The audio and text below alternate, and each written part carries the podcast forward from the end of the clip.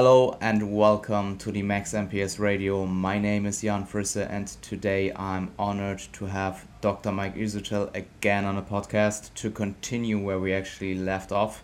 Um, I'm currently um, in Vienna in the podcast room of Das Gym, uh, living the uh, bodybuilding dream life, I guess.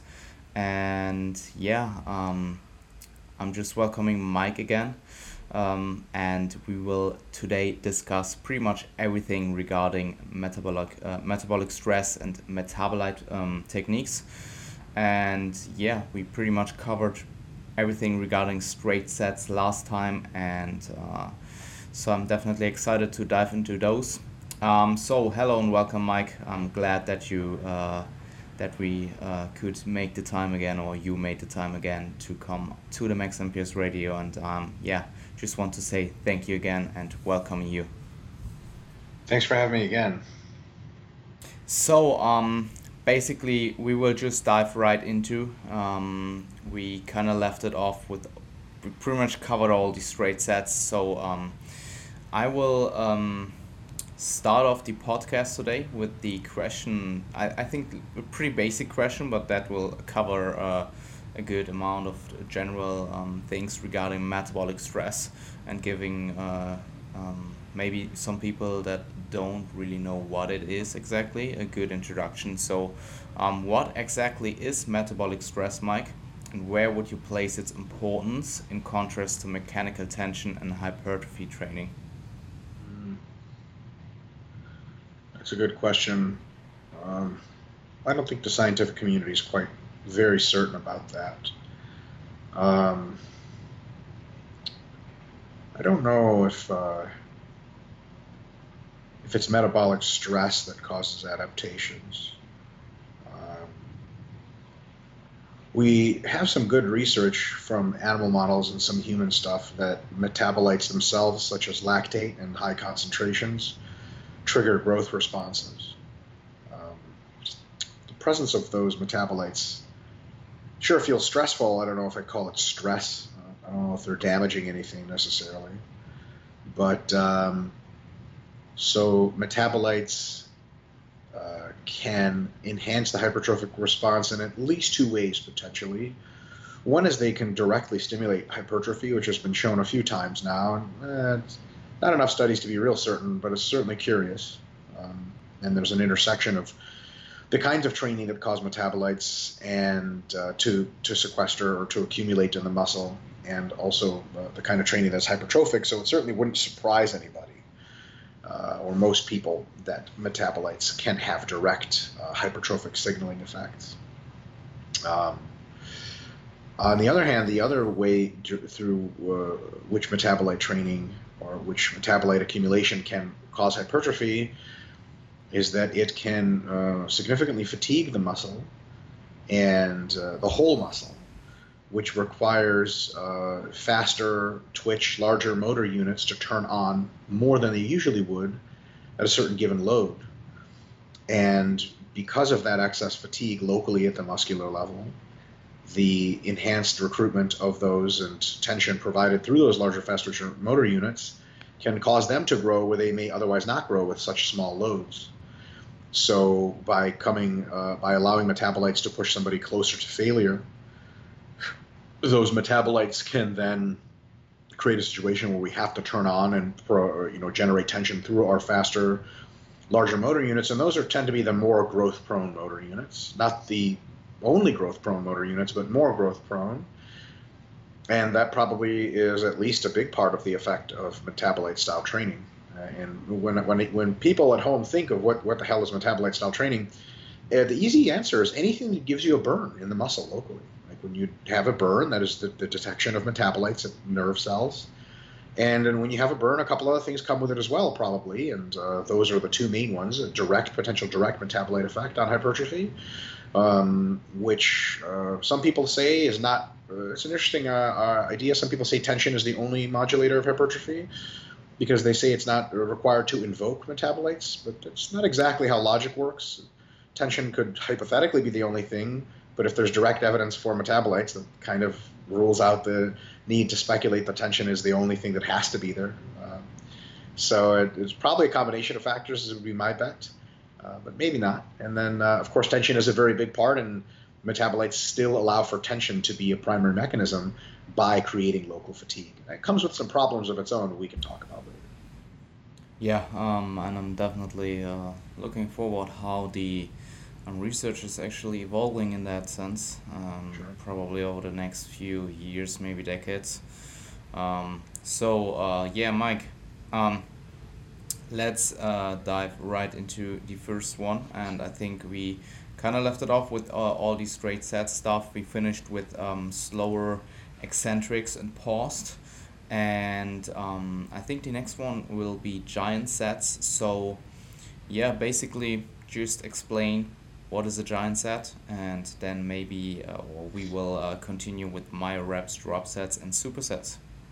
Yeah, hilariously, giant sets are not a metabolite technique, so um, but we'll include them nonetheless because they are uh, a very interesting way to train that especially comes in handy in certain spe- special circumstances there are at least two circumstances uh, in which giant sets can be very useful. One, so, so what are giant sets really quick? Giant sets is when you have a certain number of reps to hit total, and you use an exercise to do as many sets as it takes to hit that total number of reps. And uh, sets behave relatively normally. Whatever RIR you want to go to is fine. Um, so uh, you basically just crank out as many sets as it takes to get to the total. So, you, for example, you start dumbbell curls with the 20 pound dumbbells. You say, I'm going to do 60 total repetitions, and we'll see how many sets it takes me to get there, and I'm going to do each set at roughly two reps in reserve. Something like that. And so maybe, maybe, maybe it takes you five sets, maybe it takes you four, who knows, right? Um, so you think, okay, that's an interesting way to do things. Why not just do five or four sets? Well, two things potentially. One is giant sets can be a really good way to train when you can't increase the weight week to week so you just increase the total set number week to week. Um, and then what that does is it allows you to use the same weights over and over and over because there's not a huge increment or there's a, not a small increment by which to increase weights. For example, if you curl at 20s, that's like uh, basically like doing squats with 200 kilos, same uh, if you multiply by 10. If you go up to the 25s, that's like going up from 200 kilos in the squat from one week to 250 kilos the next week. Now, I'm not sure how strong people who squat 200 kilos have to be, you know, for reps in order to jump to 250 and get the same roughly the same number of reps. I mean, that's insane. Your max would have to be 600 kilos or something for that to work, and there's nobody who squats that much. So just the same way, relatively speaking, if you're used to doing roughly sets of 10 with 20 pounds in the biceps curl, then if you go up by five pounds the next week to 25, which is usually the next increment at most gyms, gee, you're going to be getting three or four reps and then the next week you go up to 30, you're going to be getting zero or one rep. And that kind of ends your progression right there. So instead of that, maybe we can do the 20s for 50 sets one week, 55 set, or so 50 reps one week, 55 reps the next week, 60 reps the week after that, 65 reps the week after that. And then next mesocycle, maybe we'll play around with the 25s, right? So that's a potential use. The astute observer will uh, uh, immediately understand that you actually don't have to do giant sets to do that. You can just go up by reps every week.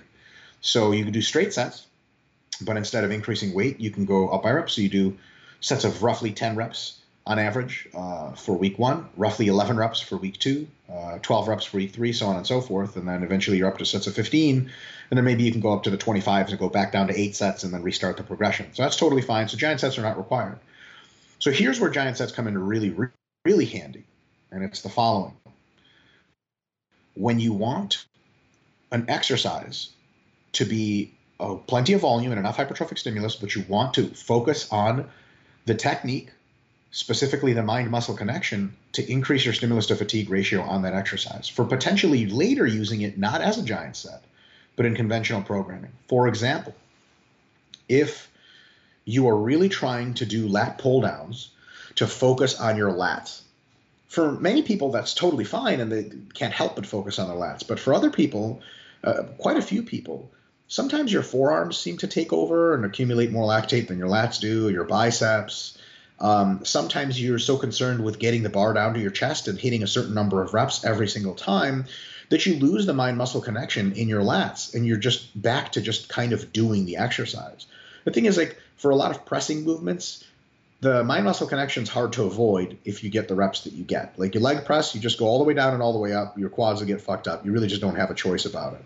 But for complex exercises that require a lot of mind muscle connection, like lat pull downs, for example, possibly like side lateral raises and a variety of other exercises, uh, you can see a situation in which if you have because you know for straight sets you have a rep target every week right you have to match your reps from last week more or less and very it's very easy especially for beginners and intermediates to be focused on just matching the reps and really lose touch with the target muscle and because there's so many muscles that can take over and help it ends up being that you're not getting a really good mind muscle connection, which has been shown to be efficacious in the literature. And all of a sudden, you're doing lat pull downs, yes. You're getting stronger, yes. But as far as stimulus to fatigue ratio for your lats, it's just not that great. So instead of having to come in and do, okay, 120 pounds on lat pull downs, I got to get 13 on my first set. Um, and at, so, at some point, when it gets challenging enough, you're like, fuck mind muscle connection. I just got to get these reps. Okay. Instead of doing that, maybe you want to do a giant set of 60 total reps in the lat pull downs. And you know that you're going to stop each set when you know it's pretty close to failure, like two RIR, or three, or one, or something like that. Like when you know it's it's a grind. But because you don't have to have a target for reps for any specific set, you just do every single rep by itself, mind muscle connection, mind muscle connection, mind muscle connection, and then maybe you'll get like 13 reps on a first set, or maybe you'll get 10. And you can always slow down the pace a little bit and really reconnect with your lats so that every single rep of those 60 reps is very, very high stimulus to fatigue ratio, very, very high mind muscle connection, and you can really hit your lats. And if after six of those sets you got to 54 reps, you can just do another six really good high quality reps with uh, lat pull downs, finish your 60, and you're good to go. There's no pressure or no tracking pressure to make sure to execute a certain number of reps every single set, mm-hmm. that can really release you to do a good job. Here's uh, and for a lot of listeners, I'm sure you guys train clients by yourself in person. For beginner clients, giant sets can be an excellent tool for learning because what happens honestly when you tell your client who's been training for a month and a half, okay, we got to get 10 reps on the squat. Look, soon as they hear that shit, they forget anything about technique. I've got to do whatever it takes to make 10 reps happen. But if you tell them, look, we're going to have to do a total of 60 squats today, or you don't even say anything, you're like, let's do some squats, and I'll every rep is going to be great, and I'll let you know when to stop. Then you know some sets they get tired at seven reps, and you say, okay, okay, rack. Some sets their technique is really good, and the mind muscle connection is really good up to nine reps, super. But how do you keep track of that? Of course, you don't want to randomly do it, right? You don't want to be like, well, we did five sets. Well, five sets of what? right? You don't even know if you're overloading. The cool thing is, is if you add up all the reps they did, you say, okay, well, today we're at 51. Let's do four more. So, uh, you know, four more reps, we'll get to 55. And then next week we'll do the same shit. We'll count all the reps, and when we get closer, we say, okay, we're going to stop at 60 this time, and then we're going to stop at 70, and so on and so forth. So you can actually even increase weight on the bar while doing this if you want. But what it basically does is because you're always going to hit a rough RIR target of you know four to zero RIR, so it's a good effective set and because you don't worry about each set's reps, it's a really awesome tool to increase your uh, technical abilities and to increase your stimulus to fatigue ratio. Because uh, for even us folks that train a whole lot and a lot of people that don't train a whole lot, sometimes it's easy to lose track of the mind muscle connection so much that like I don't know, Jan, have you ever had a set like maybe when you're really fatigued, a set of some exercise where you put the set down after you finish, you're like, I don't know what the fuck I was even I don't even know what I'm training anymore. Like hypothetically it's bicep curls, but fuck if I know I used everything I could to do that. And, and your technique didn't break. It's just you you just completely abandoned mind muscle connection to get the reps done. Does that make sense? Sometimes that happens, yes. Yeah, hundred percent. And it the thing is for us people that, like yourself that are more advanced, it doesn't happen super often. So I don't use giant sets very often in my own training. Mm. But every now and again, uh, if I'm not feeling an exercise, uh, I'll use some giant sets for a mesocycle to really start feeling it again. And a lot of times this is great for experimenting with technique. For example, like if you want to do as many lat pull downs as you can, you got to pull, you know, to wherever's strongest or just sort of make it happen. You might not experiment rep to rep or set to set with different positions. Like you may be able to pull to the lower chest, pull to the higher chest, flare your elbows out, kept keep your elbows in. Giant sets let you keep track of how much total workload you're doing and how many, essentially, how many hard sets you're doing, so to speak. Um, they equate the reps to make sure that you're still doing as much work as you need to do, but you can actually experiment a lot set to set, rep to rep to make sure that you're sort of finding your way. Because a lot of times, you take an exercise for granted as not being super great. My muscle connection is not great. You're like, I'm just not built for it. Then you explore some different ways of doing it, but still get enough work done with giant sets. And all of a sudden, you're like, oh my God, I found a really awesome way to do this. It's one of your best exercises and use it for years and years. Yeah, makes sense. And um, I, I may be um, but I do remember you kind of using giant sets in combination with uh, BFRs. Is that right? Or do I just. Yeah, that's totally possible. So we'll talk about that later as far as occlusion gotcha. training is concerned. Gotcha. Yeah, but yeah. you can totally, yeah, giant sets are great for occlusion training because occlusion training you just have to sort of strap in and crank them out, and giant sets are a good way of keeping track uh, of that sort of thing. Yeah. Yeah, I think that's why uh, I I like kind of pack them in with the metabolic uh, with the metabolic stress techniques. Totally. Um, so um, yeah, finishing uh, with the giant sets, I'm moving to myo reps. So um, I mean, uh, yeah, we you, you talked quite a lot in the uh, last few podcasts uh, podcasts I, I heard from you about myo reps and um, maybe um, you will dive now into them and sure. just explain real quick what a myo rep is and myo reps in general and why they may not be why they may but me why they may be a good tool but not the only tool for um, yeah productive hypertrophy or maximal uh, hypertrophy outcomes. Yeah. So let me quickly go through um, what essentially uh, constrains all of these types of training. And the constraint is uh, rest times because a lot of these uh, different types of uh, training methods they're really characterized by different rest times. So when we look at what constrains these things as far as rest times we can take a look at a couple of factors. I think i listed four factors.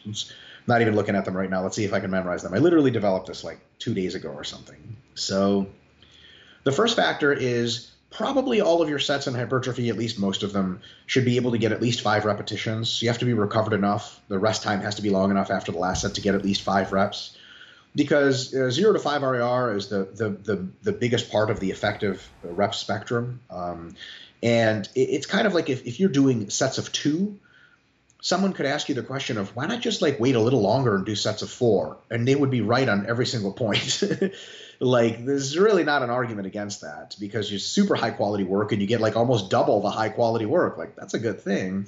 So any reps uh, any sets less than five reps uh, really left something to be desired something significant and is difficult to argue against that. Okay so point number one you have to rest long enough for your next set to be at least five repetitions. And if, and if it's not going to be five repetitions you either reduce the load on it or you rest longer or some combination of the two.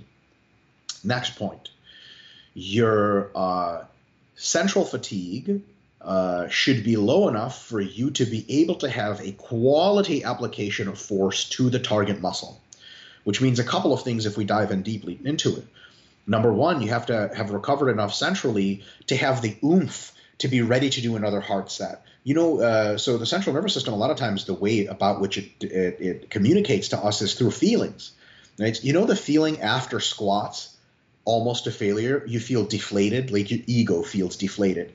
If someone's like, Jan, you got another heart set, you're like, uh, no, and you can even not be breathing heavy. You just feel like like a wilted flower, you know, like you don't have that oomph in you anymore. Well, you my, need my that. soul oomph. is deflated. Exactly, exactly.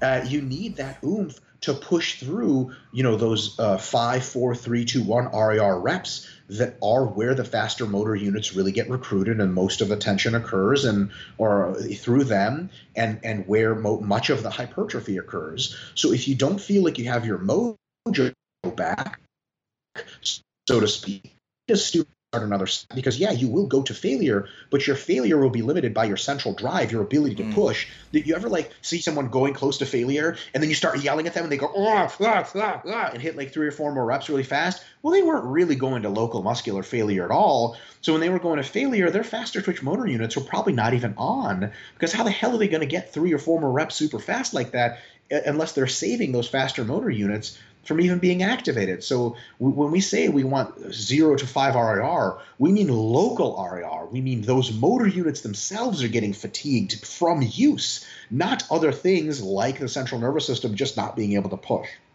Related to that, at least to some extent, is a mind muscle connection. So what do you want when we say point number two is your central nervous system, uh, central fatigue has to be low enough to, for you to get another productive rep? Well, one, you have to have some mojo. If you seriously ask yourself, hey, can I do another fucking hard five reps? The answer to your own, in your own soul, there's nobody to lie to, has to be like, yes. You know that feeling you get when you're like, fuck, let's do it. Like it has to be that feeling. Oh, I'm sorry, alarm ringing. It has to be that feeling and it has to be legitimate. Point number two, or sub point in there of this point two, is you have to have a reasonable expectation of a high mind muscle connection. Like if you're like, okay, I feel like I can do curls, and then you look at your biceps and they're like noodles, and you're like, I'm not going to feel shit in the, my, my, my biceps. It's time to rest a little longer, probably, because you want to be able to get back the idea that, okay, I can still focus on the muscle at hand. Does that make sense? So those two factors have to be in position. The next factor has to be uh, uh, what about your cardiovascular uh, or cardiorespiratory limitation, right? So your cardiorespiratory uh, limitation is if you're still breathing super fucking heavy, mostly from so much lactate being generated that your buffering system is breathing off a ton of carbon dioxide, you're going to be limited on your next set. Again, not by the local faster twitch motor units being fatigued, but the fact that your cardiorespiratory system can't deliver nutrients and remove waste fast enough, and you're just going to fail at that rung. And is that a good way to train your cardiorespiratory system? Yeah, totally. But it's sure as hell not the best way to train a local muscle. So if you're still, if you're breathing,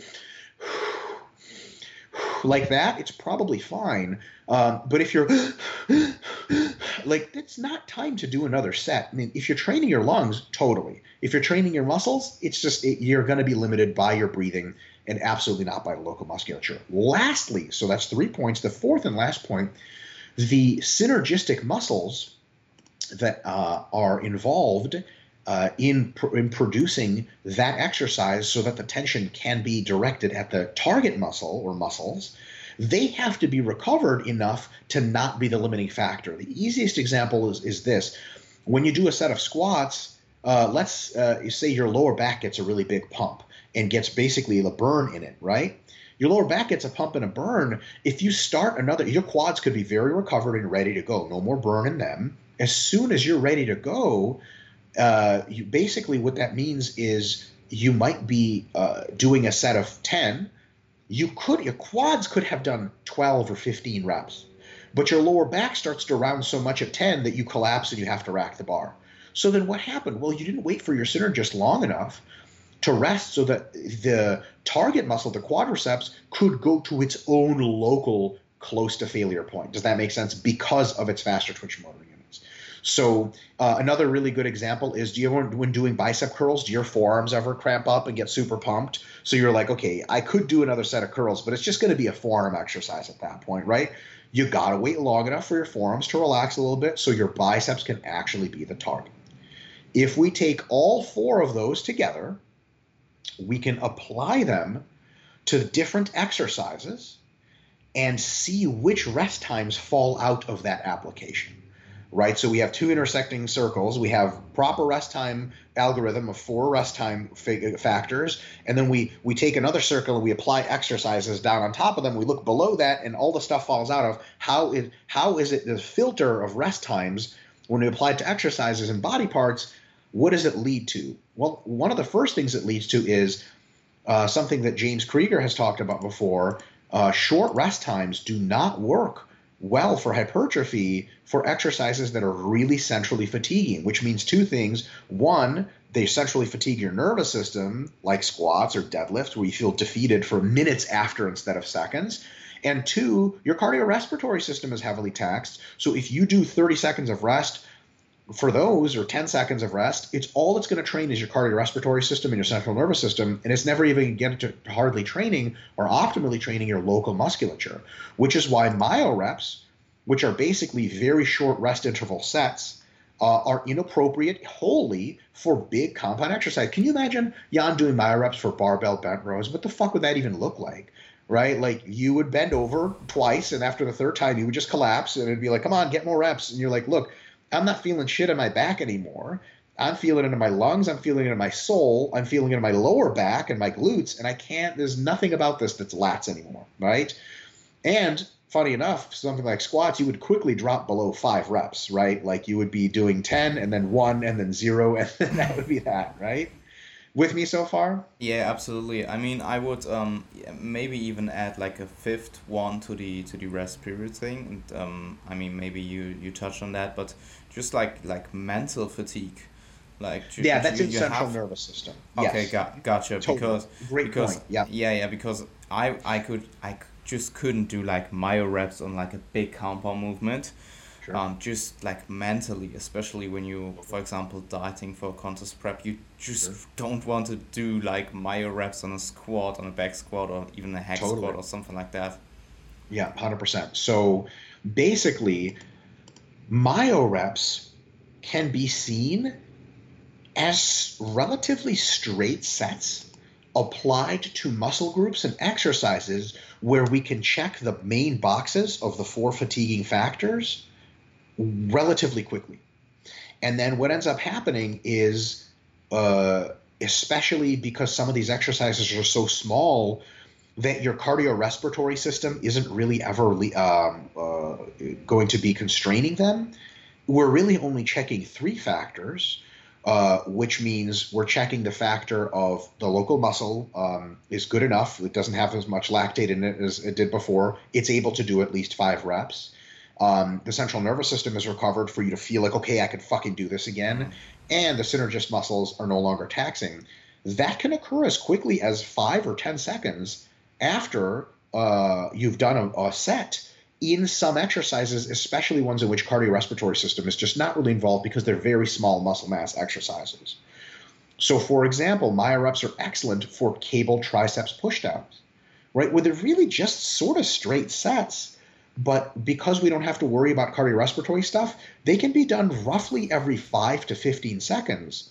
And what ends up happening is you start myo reps, usually in the 10 to 20 rep range somewhere. You do a first set, and then as soon as you're recovered on all counts, you hit another uh, set. And because we say, okay, you have to recover to get at least five reps, usually the next set will be something like five to eight reps and then you recover until you hit all those check marks again, and then another set of five to eight reps, and so on and so forth. And you can do as many of those as you have programmed or allotted or whatever. When you have to stop, you have to stop doing myo reps. You can stop them way earlier. Is when you start getting uh, with your normal rest times that you've been doing less than five reps per set. But of course, that doesn't have to happen because you can always just rest longer, right? So what most people will do is they'll set their myo reps rest at a pre-programmed time that for sure gets them into that five to ten range on the second set. Mm-hmm. And then they'll just repeat that rest time until the reps drop below five, and then they cut it off. That's a totally cool way to do it. Or you just have as many myo rep sets as it takes pre-programmed. You're saying I start my mesocycle with two myo rep sets, which means I do a set of 15, and then I do a set of eight, and then I stop, and then the next week I'll add another one, and I'll add another one, and I'll add another one. We'll just keep adding them, and you can take uh, as long of rest time as you need in order to make sure they're all above five reps. So those are myo reps, and they're basically straight sets with that number three condition of cardiorespiratory performance really just kind of taken out because your biceps just don't cause a whole lot of cardiorespiratory disruption because there's only so much lactate your biceps can produce. Now, you can use myo reps with bigger body parts you're not going to be getting as many sets with those, but they can still be an effective strategy. That is, your lungs eventually catch up to you and they don't buy you as much time anymore. So one of them is leg press. You can do myo reps on the leg press. That's a hell of a feat, but it can be done. What you do is you do a set of 10 to 20 leg presses. You may not even move your feet from the platform. You rack and you lock out your legs, and then you rest as many seconds as it takes. Again, two. Okay, I could do for sure another five reps. Great. Um, my central nervous system is recovered enough for me to really be able to push in these five reps. And then my synergist muscles, well, in the leg press, there really are no synergist muscles pretty much when you think about it. Or, you know, my lower back feels fine, my calves feel fine. And my cardiorespiratory system is recovered enough so that I do uh, to close to failure. And then you could do that on leg press. The thing is, like, you may be able to do myo reps, like, you may be able to crank out six myo rep sets of bicep curls on the cable curl machine and no problem six rep sets on the leg press, I would like to see somebody try. You may die doing that shit, but more than likely, your lungs will become so, you know, so, so there'd be a huge lung burn and or your mind muscle connection your ability to generate peak tension will drop off so much that you're really just going through the motions at that point and you won't be able to do five reps with an appropriate load so that's myo reps and they're kind of a consequence of basically you're cardiovascularly not as limited, or you do as many of them as you can fit in until your cardiovascular system becomes limited, which by definition means myo reps are usually done with uh, secured compound exercises like chest supported rows, mm. leg presses, something in which you don't have to maintain your own maintain your own erection. There you go, there's a little wordplay there. Um, you don't have to stay upright under load. And usually, the more uh, that the these things are uh, isolation and the smaller the muscle groups, the more yeah. rep style training becomes. Now, I will say this: so reps have a cool advantage. Um, you know, a lot of the times when you do a, a working set, some of the first couple of reps are not very hypertrophic. Now they're pretty hypertrophic to slower twitch muscle fibers, but those those muscle fibers usually get trained from just you moving around anyway. Some of those lead-in reps have a good there's a good function for them. It's they're hypertrophic to the sort of intermediate twitch fibers, which you still need. So you don't always want to make everything myo rep training. But myo reps have a cool ability to make the fraction of your reps in the total number of sets that you do that are very stimulating as quite high. That's yeah. the advantage. The disadvantage is you're walking a very thin tightrope of I'm doing less than uh, you know six reps per set or doing less than eight reps per set, which means most of my reps are hypertrophic. But I have to be honest about how much central fatigue, local fatigue I'm experiencing with other muscles uh, because I don't want to lie to myself and say, well, I'm doing eight hard reps, but really they're not as hard as they could have been because you're getting incrementally more tired.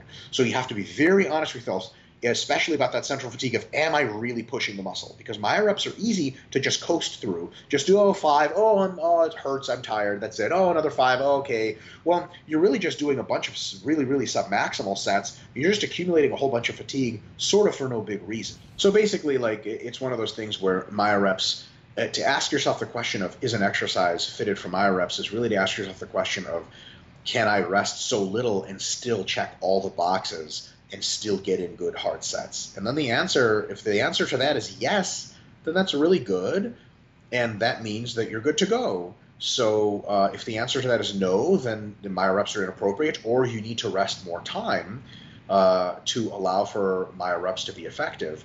I will say that some exercises um, seem to be all myo rep training if you want it to be because they are so non-systemically and non-centrally fatiguing that really the only que- and, and they don't have any synergists that the only question you have to ask is is the muscle locally able to do at least five repetitions? And then the answer to is it a good idea to do another set is usually yes. For example wrist curls for forearms. What the hell? You're not going to get overall high heavy breathing from them. They're centrally not very difficult. When you reach failure like ah that's failure. Like it's not a big deal for those extras for those muscles, uh, you can I literally rest like you know five to ten seconds between each one of those, right? For calves, calf raises. My first set yeah. of calf raises is like 20 reps. My second set is like eight reps, and then it's like seven, six, five, five, five, and I'm done. So, and if I need, if it's four, I rest a little longer, and then I can get six again, right? And people say like, oh my god, why do you rest only like 20 or 30 seconds between calf raises? Why the fuck would I rest any longer? I'm hitting all the effective reps that I need yes, there is an argument for doing more volume to hit more of the slower twitch uh, uh, motor units, which probably require more volume to grow anyway. So there is a good good thing to do straight sets and more of them, for, especially for some muscles. But for a lot of muscles, uh, you know, for example, forearms get a lot of intermediate and slower twitch fiber work from just gripping everything else. Your calves get a lot of it from walking up and down stairs and moving your ass around. So for them, when you train forearms and calves, you're really only after probably the more fast twitch motor units anyway that don't get trained very often. Why you would rest any longer than 10 or 15 seconds, or any longer than the burn leaves the local muscle and you're ready to do another set of hard five reps again, why you rest any longer than that is really honestly beyond me. Um, you can rest longer, but then you're sort of making an argument for yourself that you're engineering more junk volume into your plan, junky volume. Uh, and in addition to that, you're just taking up more time. You know, people will say like, yeah. "Oh, how long do you how long does it take you to train forearms or calves every week? Like probably a sum total of like three minutes, but that's for like 25 sets. You know, it just doesn't take that long, right? So, um, so so that's the deal, and that's how myo reps are basically in that same spectrum. Now, really quick, because the the explanation for drop sets is super simple. Once you've done myo reps, so before we transition to talking about supersets, um, let me really quick talk about. Go ahead. Can I just really quick? Um, Sure. The thing with myo reps is, um, as as you said, I, I usually tend to program them a lot with calves. Pretty much, I think I only do like calf myo reps pretty much Yep. for like my clients and myself because it just saves them saves them so much time and just overall like training calves especially at the end of like a big lower session or something like a big squat session big deadlift session is just annoying and uh, i tend Sure. to see like a huge increments in adherence as well to calf training by just implementing myo reps Yeah. and um, To be honest, uh, sorry, real quick, if, if you think about it, you do myo reps for all of your training.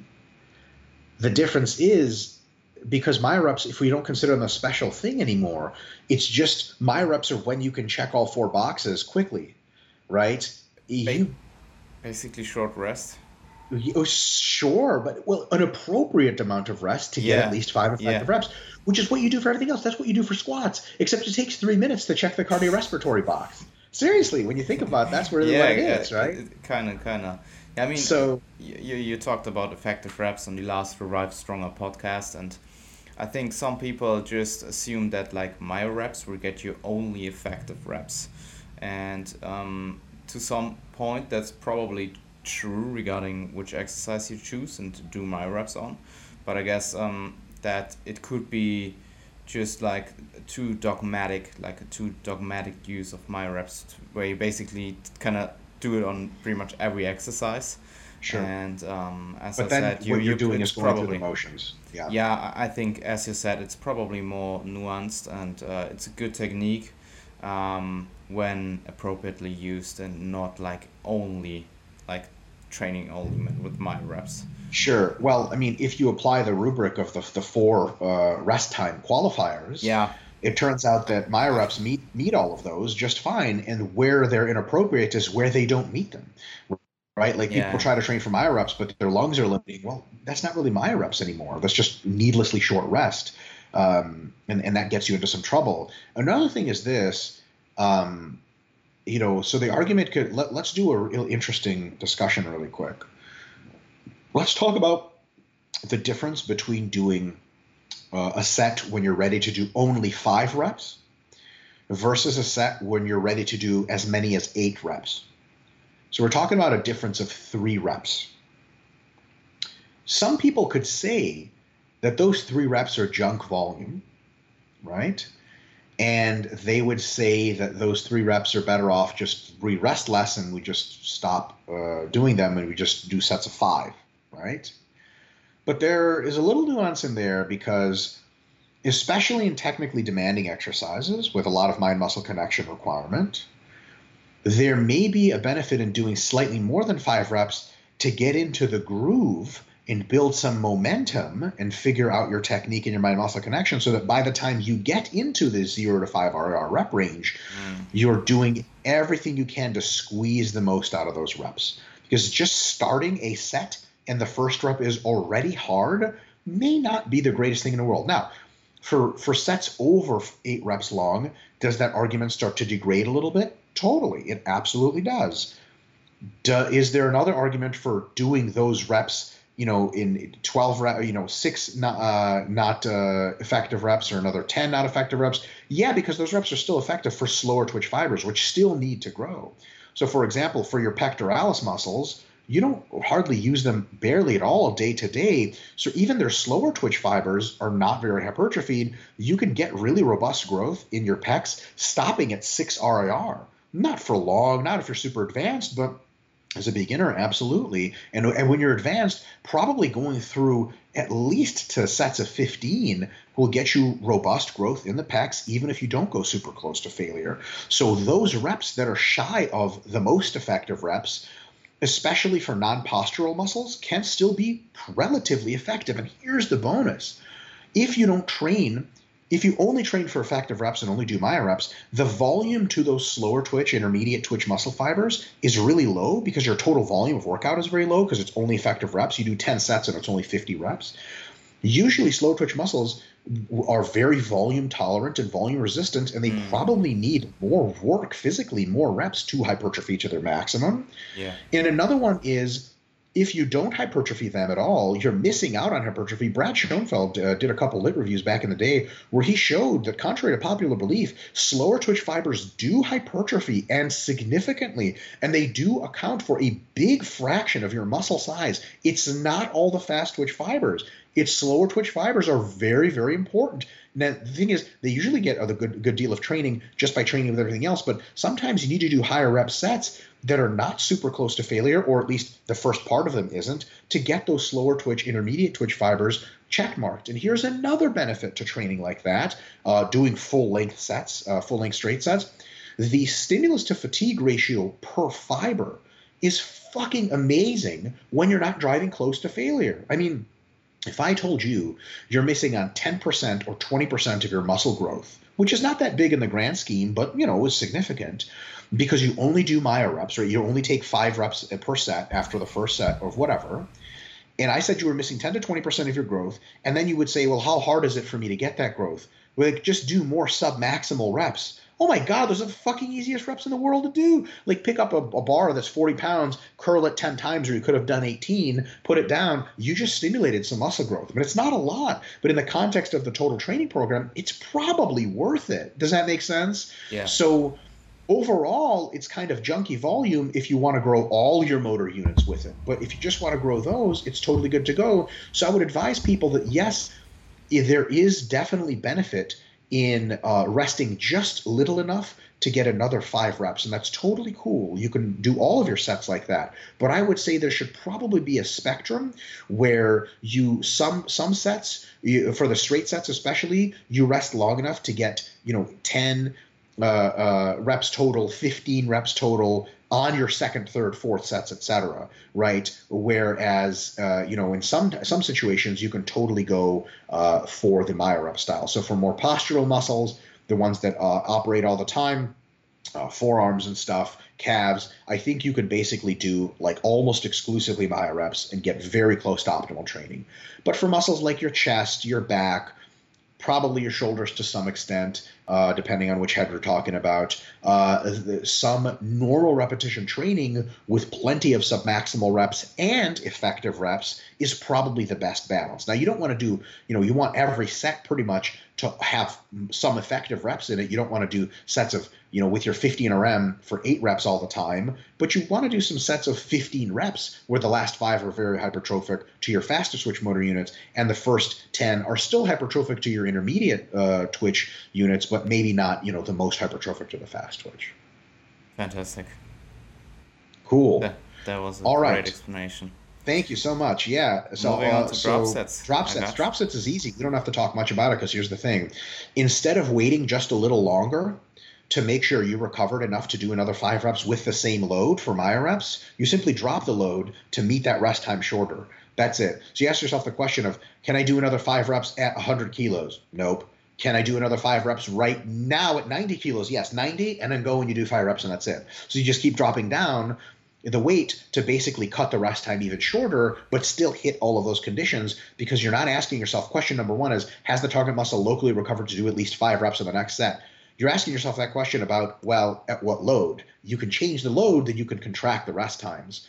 Is there a benefit to that? Well, it, if lactate and other metabolites turn out to be directly hypertrophic, there's a sweet benefit of that is the fucking gnarliest way to wash your muscles and metabolites. So that could be a small benefit. The downside is that uh, you're using incrementally lighter weights, which honestly enough, you can get into a situation where the weights are so light, your mind hmm. muscle connection is actually worse because you don't perceive a real big tension throughput where you're supposed to. You're kind of just doing this. Um, and sometimes that can be a loss of mind muscle connection. So, what I would say is drop hmm. sets are a type of myo reps where you reduce the load, they should be used very judiciously, usually for the express purpose of generating metabolites. Um, if your job is just to try to train with as high as many effective reps as possible, I would recommend myo reps over drop sets. But if you want to distinctly go after metabolite generation, then drop sets are a pretty good idea because they offer many of the advantages of myo reps, shorter rest times, more metabolites, but less tension stimulus. Uh, so in a potentially less mind muscle connection, which is really to say the same thing. So drop sets, uh, if we have a universe of exercises which we can do all you know straight sets with, because you could do straight sets with everything, the percent of those exercises with which you could do myoreps is smaller, and the percent of those exercises in the myoreps with which you can do drop sets is smaller still, just a little bit because some exercises where it's easy to lose a mind muscle connection, well, gee, they're probably not ideally built for drop sets. So there's some you can do myoreps with, but a smaller universe for drop sets. So drop sets are cool for exercises, um, and especially there needs to be. Uh, here's another consideration, and this is just real world stuff. You need to be able to drop the weight fast. You know, for the leg press, if you put 200 kilos in the leg press, you can do myoreps no problem by yourself. How the fuck are you going to do drop sets? You get out of the leg press, take weight off, get back in. Well, here's the problem that generated cardiorespiratory fatigue and generated fatigue in, in supporting muscles. Now you're violating your checklist. You're going to have to wait longer. So why don't you just sit in the fucking machine? Um, myoreps for dumbbells are easy. Could You just take out the 15 kilo dumbbells and go to town. You don't need to bother everybody by going 15, 12 and a half, 10, 7 and a half.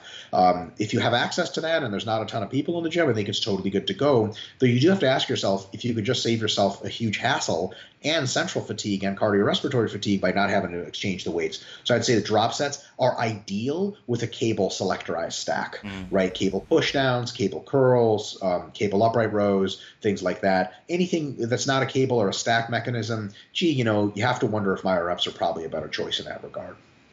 Um, out of curiosity, um, I, I, probably uh, may know the answer, but uh, just for the listeners, um, is there any cap off in like higher rep ranges in terms of drop sets? So uh, programming wise, how um, high do you tend to go with the uh, drop sets um, in the first set, in the initial set, and then also for the drops? And how much do you usually tend to uh, program uh, the drop in percent of uh, like a 1 or 10 RM? Yeah, you have to be careful about programming percentages because you level of fatigue could be unpredictable. Uh, it doesn't matter what you have on paper. If you can't do more than five reps, you're kind of shooting yourself in the foot. As far as where do you start the actual, uh, where do you start with the load? Generally speaking, because it starts a good metabolite kick, and because it's a light enough weight for where drops makes sense. Uh, anywhere in the 10 to 20 range is a good first set for um, uh, for drop sets and Maya myoreps. And then from there, the reps fall where they may, and you drop the load by enough so that you know you can for sure get five reps on the next one. Um, and that's different for different exercises. A lot of times it's just the next movement in the stack. And it also really depends on how long you're resting. So you think about this like if you rest five seconds uh, between sets and drop sets, you can drop by one uh, clip all right. If you rest two seconds, you might be, need to drop by two clips. Mm. Right. Uh, if you rest one second, you may need to drop by three clips. So it's really, um, I wouldn't say it's arbitrary, but it's really a bit of a moot point. You just have to make sure you rest long enough to get at least five reps and you're pushing close to failure in each set, and then it sort of takes care of itself. Um, here's an example. Sometimes what would happen is you continue the progression down. Let's say you started at 60 kilos and you worked your way down to 30 kilos. And on 30 kilos, you instead of doing a grinder five, you did nine and then on 20 kilos you did 12 well you're going in the wrong direction then. You're no longer conserving um, effective reps. What you should be doing is going back up to 30 and maybe you're now doing myoreps does that make sense? So basically you might do from 60 do 60 50 40 you do drop drop drop. And then 30 30 30 you do myorep myorep myorep because if you went to 20 it would just be way too light and you would recover even with one second rest you could do it again. Does that make sense? Mm-hmm. so sometimes you can use a combination of drop sets and myoreps in the same uh, element, what you just have to do is check the two boxes or check the four boxes. And if the four boxes are checked, then you're good to go. However, you get to checking those boxes is your call. You can check them by resting a long time uh, and, and having sets of 10 to 12. You can check them by resting a short time, just enough. Then you go 10, 5, 5, 5, 5, 5, 4, and then you're done. Or you can check them by going 10, 5, and then drop the weight 5, drop the weight 5, drop the weight 5, 4, and then you're done, or something like that. So how you go about checking the boxes doesn't matter as much. Just You just have to make sure to check all the boxes.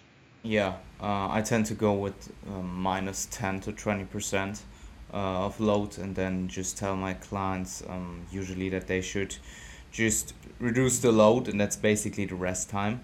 And they tend to then get another 5 to 10 reps Perfect. Five to 10 is that golden zone, I think, where it's enough reps to Yeah. really get a good mind muscle connection, but not so many that your effective rep number drops. Uh, and, and also, you don't accumulate a whole lot of metabolites if you're doing a lot of really submaximal repetitions. Like the first two reps of a set of 10, you really aren't even accumulating lactate. And, and, and so you're sort of wasting reps, you're wasting fatigue uh, on reps that aren't really going towards your definitely not going to effective reps and they're not going to um, metabolite generation either. So i think 5 to 10 reps is a really good golden zone. If you start to drop below 5 we have a problem of not enough effective reps and probably not enough metabolite summation anyway. And if we go above 10 we're really just using a load that's inappropriate to generate both metabolites super effectively or effective reps.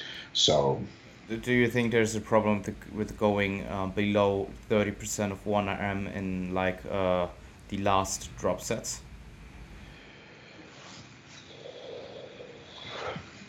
It's a really good question. Um, probably. I would say my first guess is probably. We haven't researched that bottom end of the range enough, especially with things like drop sets, to figure out if we can't even get a really effective situation getting on a you know 20% of 1RM just by locally fatiguing the muscle enough. But I will say there's probably a limit to that. You know those reps that are so light that you're not even getting a mind muscle connection anymore Yeah. gee, you know, that's probably somewhere in that 30%, 20% 1RM. So I think I'm comfortable in the real world. I mean, when I do interviews or write books, I'm saying 30% is the cutoff.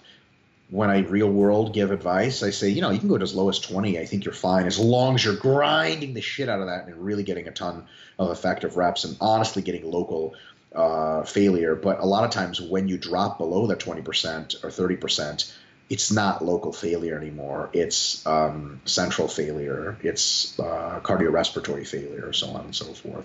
And the central failure is really, um, and that's a, a slight problem with, with especially drop sets.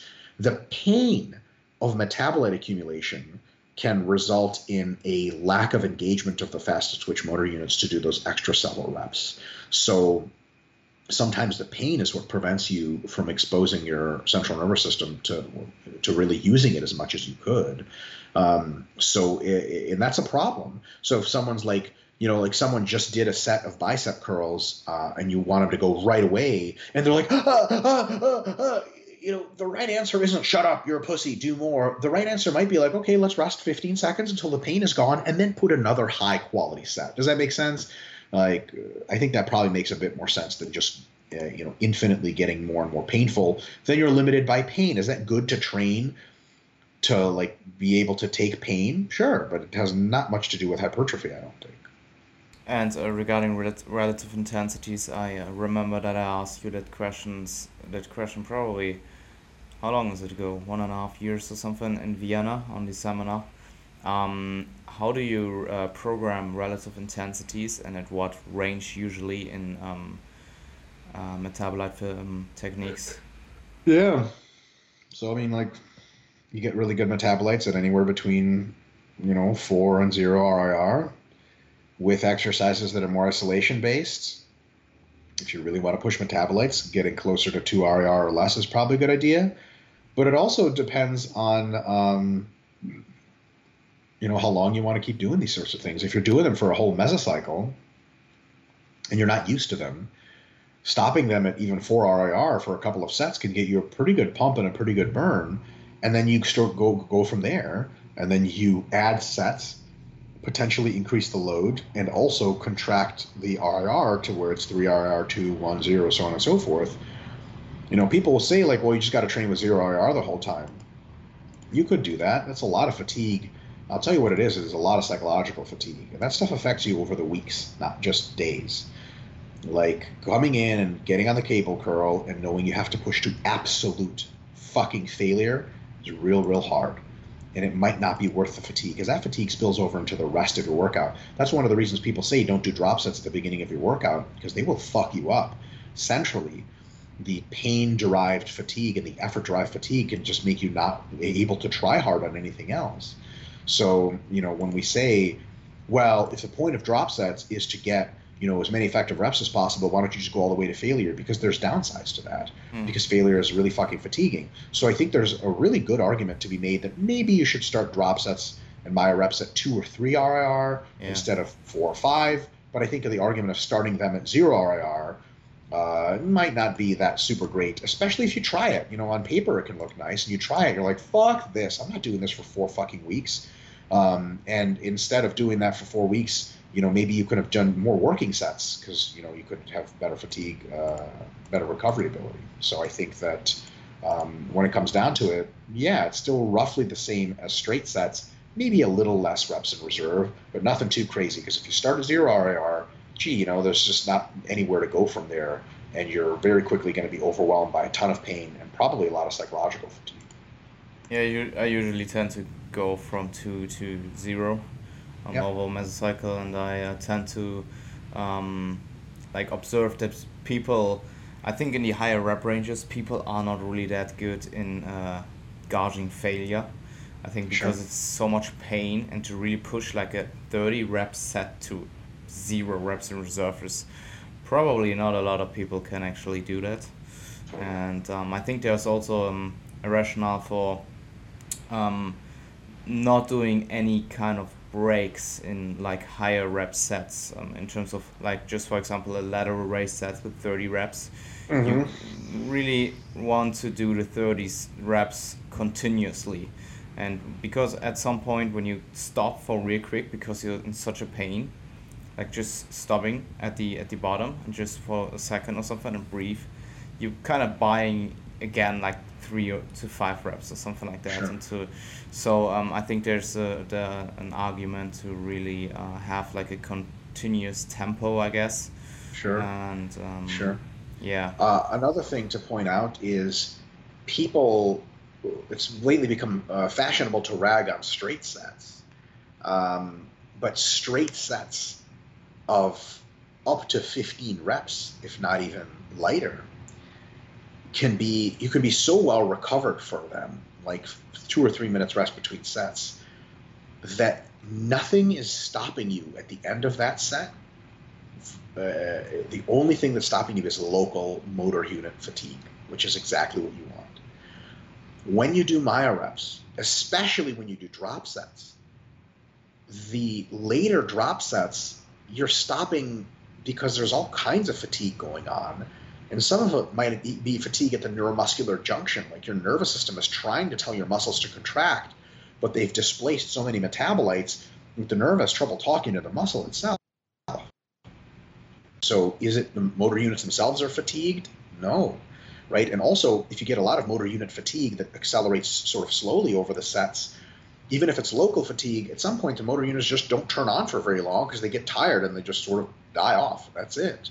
So straight sets have the benefit of if you rest multiple minutes between sets and you're doing sets of 5 to 15 reps, those last several reps are really just only locally limited. Like think about doing a set of 8 on Smith machine uh, feet forward squats every single time you push from reps four to reps eight, it's your quads that limit you. It's not pain. Like there's actually no pain training like that. Like your joints don't feel like great. There's no local acid induced pain when you fail at eight reps. You fail because you go you do this like, like it just like it just doesn't move anymore. Yeah. And you can tell like everything else you feel great psychologically. Your fucking muscles just don't work and they're not working because they've accumulated so much fatigue. It's just that's as many reps as you're getting recruiting all of your motor units. That's the kind of close to failure training that definitely grows the most fast twitch motor unit muscle for sure. So when people try to make everything myo reps and drop sets, I think it actually turns out to be a really good thing for intermediate twitch motor units, for the bigger ones but the biggest, I think, still benefit mostly from straight sets with plenty of breaks, taking four minutes between stiff legged deadlifts, three minutes between squats, five minutes between super heavy bent rows. That's how you get a lot of real fast fiber hypertrophy. You just make sure the load is heavy enough that you're doing between five and 15 reps per set, tons of effective reps, tons of other reps that are still heavy enough to be really hypertrophic for intermediate fibers. All of a sudden, you have really, really good training. So we have to make sure to realize that even though myo reps and, and drop sets seem like there's this golden arc of only effective reps, yes, they pretty much train after the first set only effective reps, but the total effect of each rep probably is a bit lower than it otherwise would be because you're tired for a bunch of different reasons, not just tension limited by the fiber itself. You're tension limited by the lactate around the fiber, the nerve itself, so on and so forth. So even if you check all the major boxes, you can't check them fully with myoreps and drop sets. So you have to be careful not to use them exclusively. There's still uh, a place for straight sets. Funny enough, I tend to notice that muscles are more fast twitch dominant, and individuals that are more fast twitch dominant benefit more from straight sets and less from myoreps, drop sets, and other kinds of uh, metabolite training, probably because they have such a poor ability to remove metabolites from their local musculature and because they say uh, they're so strong and those motor units are so big that they fatigue so quickly that if you try to squeeze them for tons and tons of effective reps all the time, they just get super fucking tired and then dick happens to them. Mm. They're just kind of sitting around. And a lot of people who are really fast twitch will tell you, like, yeah, I do sets of 15 for high reps and drop sets. I just don't really feel a whole lot. I feel like really shitty mind muscle connection, which to me tells me they're not even activating their faster twitch motor units because they get so tired they might be active for a rep or two and they're like, fuck that, right? But if you do straight sets for those pe- people, like basically sets of eight, like man there's not a lot of fast twitch muscles you can't grow with straight sets of eight because they offer all the advantages having lots of effective reps and even their less effective reps are still super effective because the weight is that objectively heavy your mind muscle connection is great you're not limited by your lungs at all you're not limited by pain at all the only thing you have to deal with is you have to rest longer, which is a pain in the ass, but you know it's what you accepted. And there's a higher injury risk because the absolute load is so high, right? But I think sometimes people look for these ways of training where like, oh, if we just pre-fatigue everything and it's just the local faster twitch fibers, we can use 30% 1RM and get the exact same hypertrophy long term with almost no injury risk as we would training sets of six or eight. I don't think that's true, especially for large faster twitch fibers. I think every now and again there's some growth to be got from straight sets of 5 to 10, 10 to 15 reps that you just can't get from anything else. Great. Um, great, great, uh, detailed explanation and insights. I just I just love it. So um, let's let's move on to supersets. Otherwise, I think we have to break up the metabolite techniques into sure. part three. So supersets are relatively easy because we've already set up so much of the conversation theoretically that it's actually very easy to describe. Supersets, the way I do them, these are not antagonistic supersets to save time. That's a whole different discussion. That's not for bodybuilding. It's for general fitness, and it works great. I think almost all clients that aren't trying to step on stage or trying to get maximum hypertrophy should just be doing compound alternating supersets, like benches with rows, pull-ups with incline press. That's super great. Supersets here refer. Go ahead. Actually, I have noted down exactly that question. Um, like your rationales behind um, why you think that antagonist supersets may be a good method to save time, but are suboptimal for maximal hypertrophic yeah. outcome. So yeah. maybe you can just quickly describe supersets and then yeah, just quickly I already did. that, that question. The, the, I, I tell you exactly. I answered that question as those four rest time uh, factors that I talked about earlier. You tell me you're going to do a set of incline dumbbell presses and you're going to be cardiorespiratorily recovered to do a set of bent rows right after? the fuck up out of here. That's nonsense. Like if you're smaller and weaker, probably because for you to do incline presses basically doesn't tire you out at all. Do you ever train like really tiny female lifters? They do a set of barbell incline presses to failure and they rack and they're like okay, what's next? You're like, well, apparently you're just not fatigued at all. So it's time to do barbell bent rows, after which you also won't be fatigued. So for people that are much smaller, people that are recreationally trained, people that don't care about optimal hypertrophy, I think compound alternating supersets are amazing time savers. Mm. The problem is if you take bigger athletes, um, that ex- exude a lot of central fatigue, both central fatigue in the in the technical sense of neuromuscular fatigue and brain fatigue. Like after a set of bent rows, you lose some fucking oomph. You're not just going to do a set of bent rows and then lie down and do an awesome set on the bench press. You're not. Your mind muscle connection is not going to be there. Your willpower is not going to be there. Your pain tolerance is not going to be there. So fuck that. And cardiorespiratory wise, you're not going to be there because you're still fucking after bent rows, you're gasping for air. I mean, think about alternating squats with presses. That's nonsense, right? Um, you're just not going to get anywhere on presses. And then you know, the local muscle might be ready to do five reps. That's a check because it hasn't been doing anything, but that's the only check mark. And then what about synergist muscles? Like you just use your shoulders to stabilize bent rows. Now you have to use them again to do bench press. Your shoulders might tire out before your pecs do on the bench press if you go back and forth like that. So um, I, I will say that people who recommend compound alternating supersets as the way to train for bodybuilding almost never bodybuilders. And if they are, they're not very big and not very strong. Because as you get bigger and stronger, you realize that is not a tenable method to train that allows you to locally uh, allow the limiting factor to be those uh, fibers that you want to hit. Your limiting factor is going to be cardiorespiratory, neuromuscular, or synergistic, and it's not going to be local if you go too far with compound alternating supersets. And to take the question even further into a much more interesting part, I think, is why wouldn't you necessarily program muscle groups in an alternating setting? So a pull, a push, not a superset, but like in an upper upper body split, yeah. for example, an upper session, like a pull and a push and a pull and a push. But uh, I um I know that you prefer the pull pull push push setting Sure. Already. I'll, I'll, I'll, give you a couple reasons. One, I think metabolite sequestration occurs better when you sequester uh, metabolites over and over in the same place versus mm-hmm. sequestering them here and then running them to somewhere else. And then so basically you get like a, a, a, a flow through effect of blood, and then you don't get the sequestration as much. A more strong critique is as you do more sets in a, a, workout in a single session, your central fatigue just goes up. It just does, right? Until you're doing only jump volume and you have to leave if you are trying to uh, make as many effective reps as possible locally to a muscle, you have to make sure that you're doing like you, chest, you've pre-exhausted your chest. Now it's actually easier to locally stimulate it. You might as well keep going because your stimulus to fatigue ratio for your chest is actually really good now. If you do a bunch of flies, now if you do bench right away, you have to do less benching, and central fatigue is less a limiting factor to still hit those muscle fibers in the chest. But if you do flies and then you do pull ups, now when you go to bench, your central fatigue is higher than it was, okay?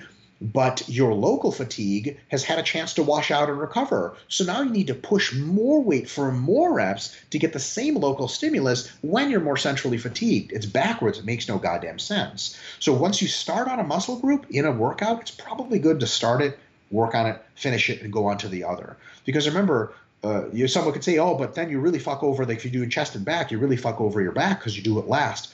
You got to fuck something over it might as well be a good workout for something and a not so great workout for something else. And then next time you do back first, then chest second, right? So I think that that's my sort of response to that that whole critique.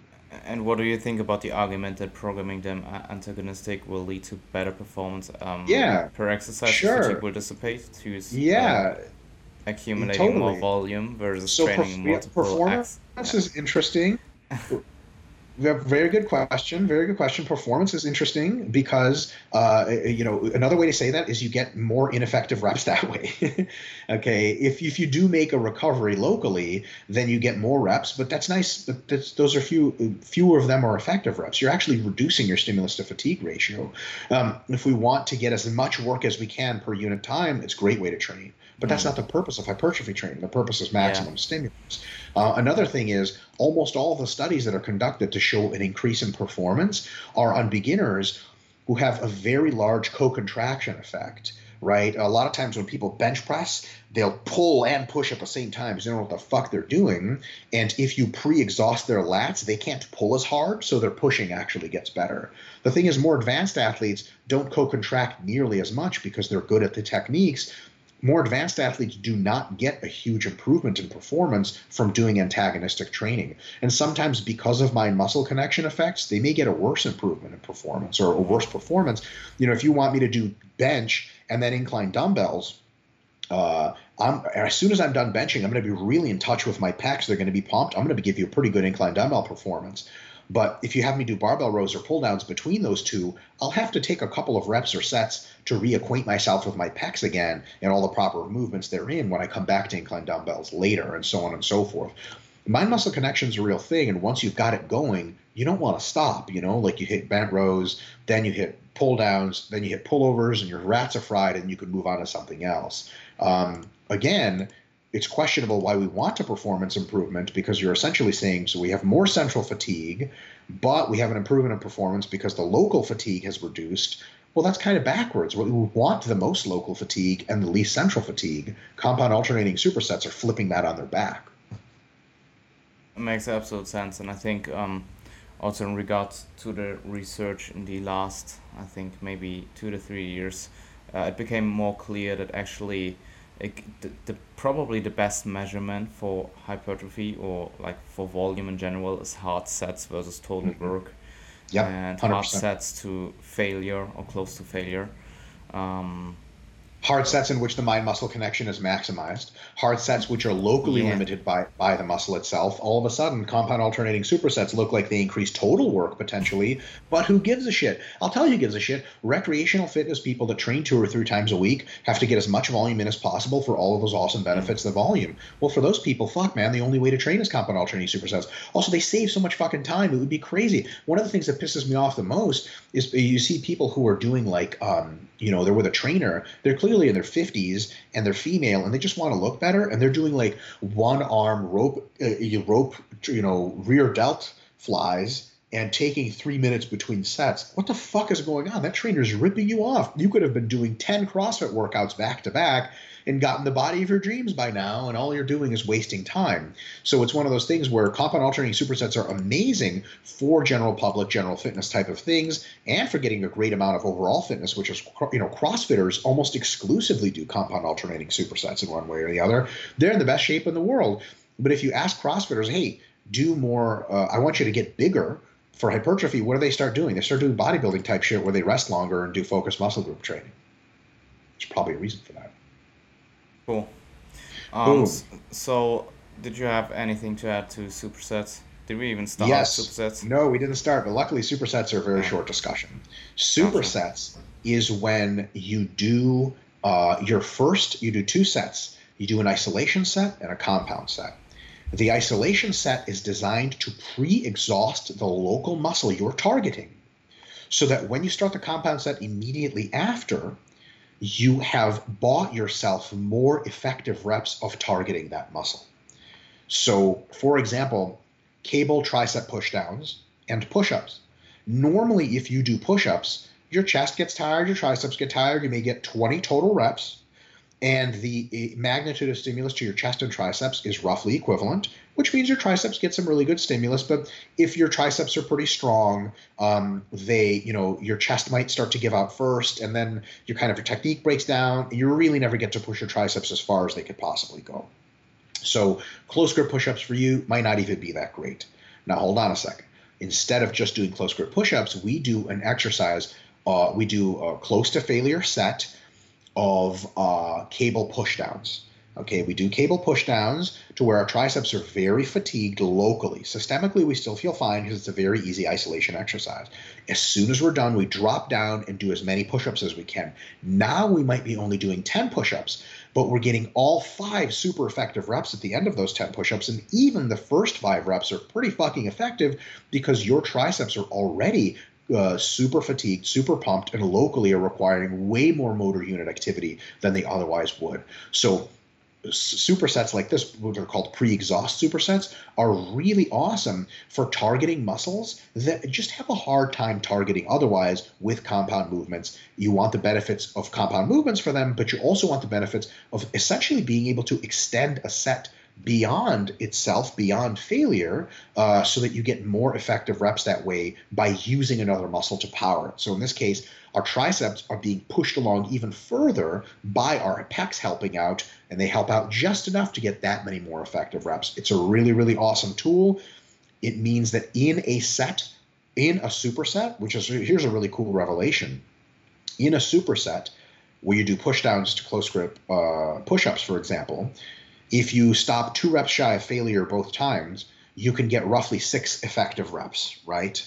Because it's you stop too short of failure on the first set and on the second set. If you, how in the fuck are you supposed to get six effective reps with one set? You'd have to go to true failure. That's very, very fatiguing. So, with a superset, by using an isolation first and a compound second, you can actually do a lot of really nasty local stimulus to the target muscle, while your central fatigue is just not super high, um, and you can keep going like that and get a lot of volume in for the target muscle itself. Great. And yeah. finishing with BFR, I guess. BFR is super fucking easy. What you do with BFR is you basically occlude the local musculature so that two things happen. One, metabolites really summate in the muscle, which potentially grows through the metabolite pathway directly. And two, you are fatiguing the local musculature so much that all of the motor units have to turn on to help that muscle continue to contract. So occlusion training is basically like taking central fatigue and peripheral fatigue and almost removing them to a large extent and being like, okay, the only limiting factor, the first limiting factor is going to be local fatigue. The upside to that is that you get really, really good, um, uh, you know, tons of effective reps. The downside is that sometimes your faster twitch fibers can fatigue so much they actually experience problems with excitation contraction coupling. You may be going to failure, but your faster twitch motor units may never be turning on because the neuromuscular junction is so heavily flooded with metabolites that it isn't even functioning hardly at all anymore. Uh, you just don't get really awesome peak contractions with uh, occlusion training, that might be a downside. Occlusion training, I think it's now starting to look like occlusion training works pretty well for slower twitch fibers, the intermediate twitch ones, but maybe not the most amazing thing for the fastest of the fastest twitch, which I still contend probably work best with straight sets of five to 10 reps, right? Um, but occlusion training super awesome because you can lose very very light loads 20 to 30 percent of 1rm the peripheral uh, uh, uh, sorry the central fatigue is usually very low because the periphery so quickly becomes a limiting factor. And uh, it's great because you can train body parts or muscle groups that are um, uh, the ones around them have been injured and you can't do straight sets because you can't put through that much tension through the whole body.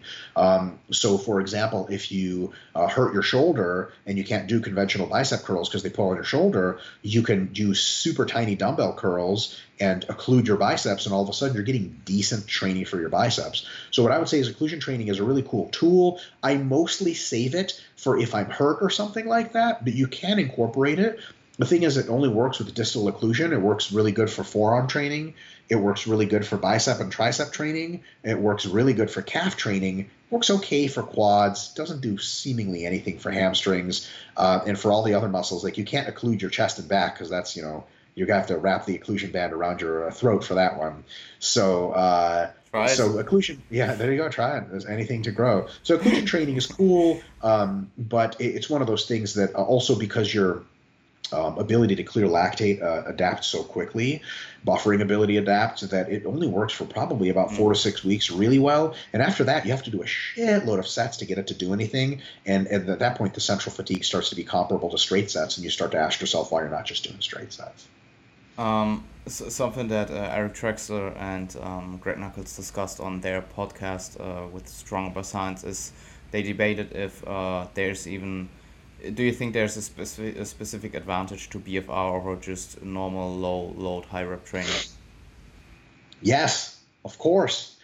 The advantage uh, is that you get more of the reps as a fraction, uh, more uh, larger fraction of your reps over the multiple sets are effective reps right? Mm-hmm. Because occlusion training, by keeping the metabolite sequestered, by keeping your motor units pretty close to failure, means that every time you do an occlusion set, you might do eight reps, whereas with normal high load or low load, yeah. you would do uh, 16 reps. Um, does that help with training as slower muscle fibers? No. So maybe if you want more intermediate, slower muscle fiber training, occlusion training may not be the way to do it. But because of the fatigue involved and the fastest fibers might not even turn on, it's still a really good way to do that. It definitely is a better way to do effective rest. So you could basically get a higher ratio of more effective reps to number of sets. Um, or to total reps, and then that way they might have uh, occlusion might have a slight short-term advantage. Um, and I would say like if you're gonna do super high rep sets, uh, you might as well try to occlude it because that could give you the sort of the best of both worlds.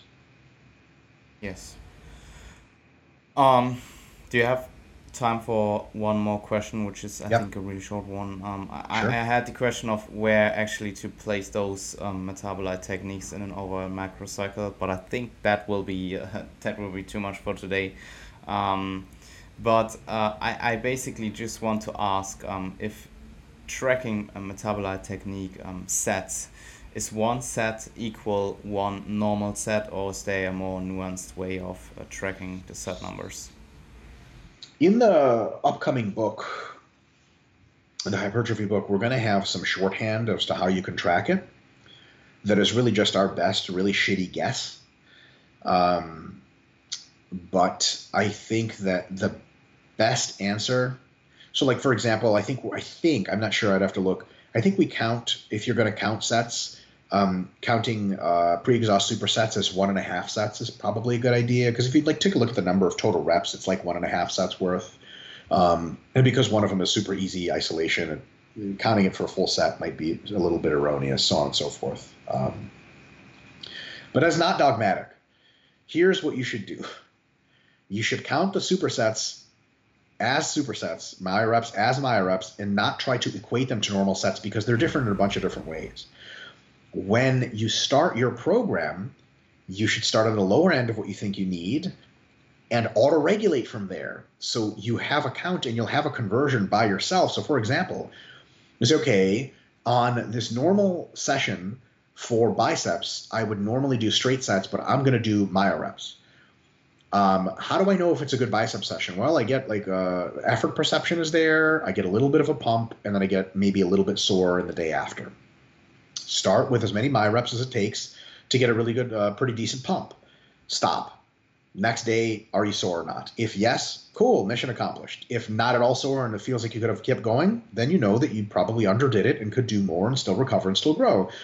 So all of a sudden you come back and instead of doing two sets of myo reps, you do four sets, and then I get you a little sore, and they're like, aha, now we're in the money, right? So there's no direct conversion. This is a, a ton of factors to consider. Just start with something reasonable. Assume that the conversion is relatively close to one to one, and then let autoregulation take over. Because people say, like, well, how many sets do I count? Well, listen, exercises make set counting a very limited tool to begin with. Like if you compare barbell rows to cable rows, you could probably do eight sets of barbell rows and die, or you can do 16 sets of cable rows and walk right out of the gym like nothing happened. So the stimulus to fatigue ratio for those is uh, maybe similar, but the amount of stimulus and the amount of raw fatigue is probably bigger by double for bent rows for both of those. So when you say, gee, I, I can do 20 sets for back and that's my MRV, well, 20 sets of which exercise? You may be able to do just you know cable straight arm pull downs and uh, cable rows and do 35 sets and feel like a fucking you know like a spring chicken but you may be able to do you know uh, you know 16 sets of only barbell bent rows with a deficit and like shit blood the next week so you know people say like well what about myo reps versus straight sets how do i count them First question How do you count one exercise versus the other? The answer is you can't count it. So, what do you do? You do your best, you start with averages, and you every week auto regulate your volume. And simple. There's no way to get around that. Thus, to make a further critique of, of something that, that folks have uh, sort of been doing, you don't start a program with 10 sets and then go to 12 and then go to 14, then go to 16, then end at 20. That's just an example. what you really do is you start a program at, you know, let's say 10 sets based on how your responses are, how much of a pump you're getting, how much soreness you're getting, how much fatigue you're carrying, you increase or keep stable the number of sets as needed to continue to get a good response. And then that rise will be nonlinear until you hit MRV and then you have to go down. Sometimes that'll be 18, sometimes it'll be 20, sometimes it's 26, depending on the kinds of exercise you choose and the kind of uh, training stuff you do. And uh, honestly, that's just my long-winded answer for I don't have the data to uh, or understanding to recommend conversions for supersets, drop sets, myo reps, etc. That's anything more than a really shitty guess on my part. Still love it. it's good when people still love your shitty guesses. so, Mike, um, yeah, I, I think that was great, and um, I think to uh, round things up, um, do you want to plug anything regarding your um, new upcoming book. I think it's uh, pretty much written, what I heard in Steve's podcast. So, uh, do you have any kind of date when it probably will come, will release? And um, do you have any kinds of upcoming seminars that you want to tell people about something? We have a seminar in mid October in Ireland, so we'll see you guys there. For folks in the United States, RP's own first seminar in Philadelphia is coming up in uh, November. Uh, Korea, I don't know if you have any Korean viewers, we have a Korea seminar coming up in late September. Um, I will also be with Jared Feather walking around in the Olympia Expo this year, so we'll see you guys at the Olympia. Um, if you see me there, just come up and say hi because I promise I'm super friendly in real life. And that's, That's it. not and as true. far as, as uh, well, to you, I'm not friendly because I demand more of you. I'm, I'm sharpening you like a sword, Jan, with excessive violence in person. Yep. Uh, but uh, yeah, and then the book should come out next year. But before that, we are updating the muscle building guides on the RP Hypertrophy Hub, and oh um, boy. currently each muscle building guide is 15 pages long, um, and there'll probably be 15 to 20 pages when we're done. In about a month, we're going to be releasing the first body part guide. Chad Wesley Smith and I are going to be making uh, new videos for a bunch of different topics, mini videos, five minute long, 10 minute long videos for hypertrophy stuff. Uh, a lot of stuff coming up, so just stay glued to the YouTube and the RP's website, and good things will happen. Which is the first body part that will came out? That will come out. Yeah, I don't know. That's actually my choice. Um, Nick Shaw says I should save the super awesome body parts for later, for close to when the book is coming out, to to make people excited. I actually read you all of the body parts in order of how I'm making them. Back, biceps, abs, calves, chest, forearms by popular demand. Um, front delts, glutes, hamstrings, quads, rear delts, side delts, traps, and triceps. So uh, you know, I don't know. Might I don't know. Who knows? We might start with back. It would be kind of lame if we started with like calves, abs, or forearms. So the forearms people have been excited about because there's no guides for them. I, don't really get it to be honest. I don't. Yeah, I don't either. Man. Uh, one of the ones I get all the time is like, when are you going to make a neck training guide? The answer is never. Watch two Jeff reasons. Nippard. Right. One, Jeff Nippard's knocked that shit out of the park. I can't do a better job than that. And two, I don't. Do I look like I need a bigger neck? Holy fuck! Like, uh, folks, when you get a bigger neck, the only thing that happens is you get sleep apnea. I promise, nothing cool happens. So, also, when you get a bigger neck, I don't know, man. It kind of makes the rest of you look smaller. So fuck that. You know, like I don't know. I heard it makes you look better uh, in clothes. Great. Those people. I don't know. I guess I'm just spoiled with a big neck already. So it, it Yeah, kind of I mean, look look at my neck and look at your neck. you look great. Your neck looks just fine. so, Mike, uh, thank you so much for taking the time again and uh, being My on the podcast again. I- It was great. Thanks for having. me. Yeah, Very cool. yes. I wish you a great day. Thank you. 拜拜。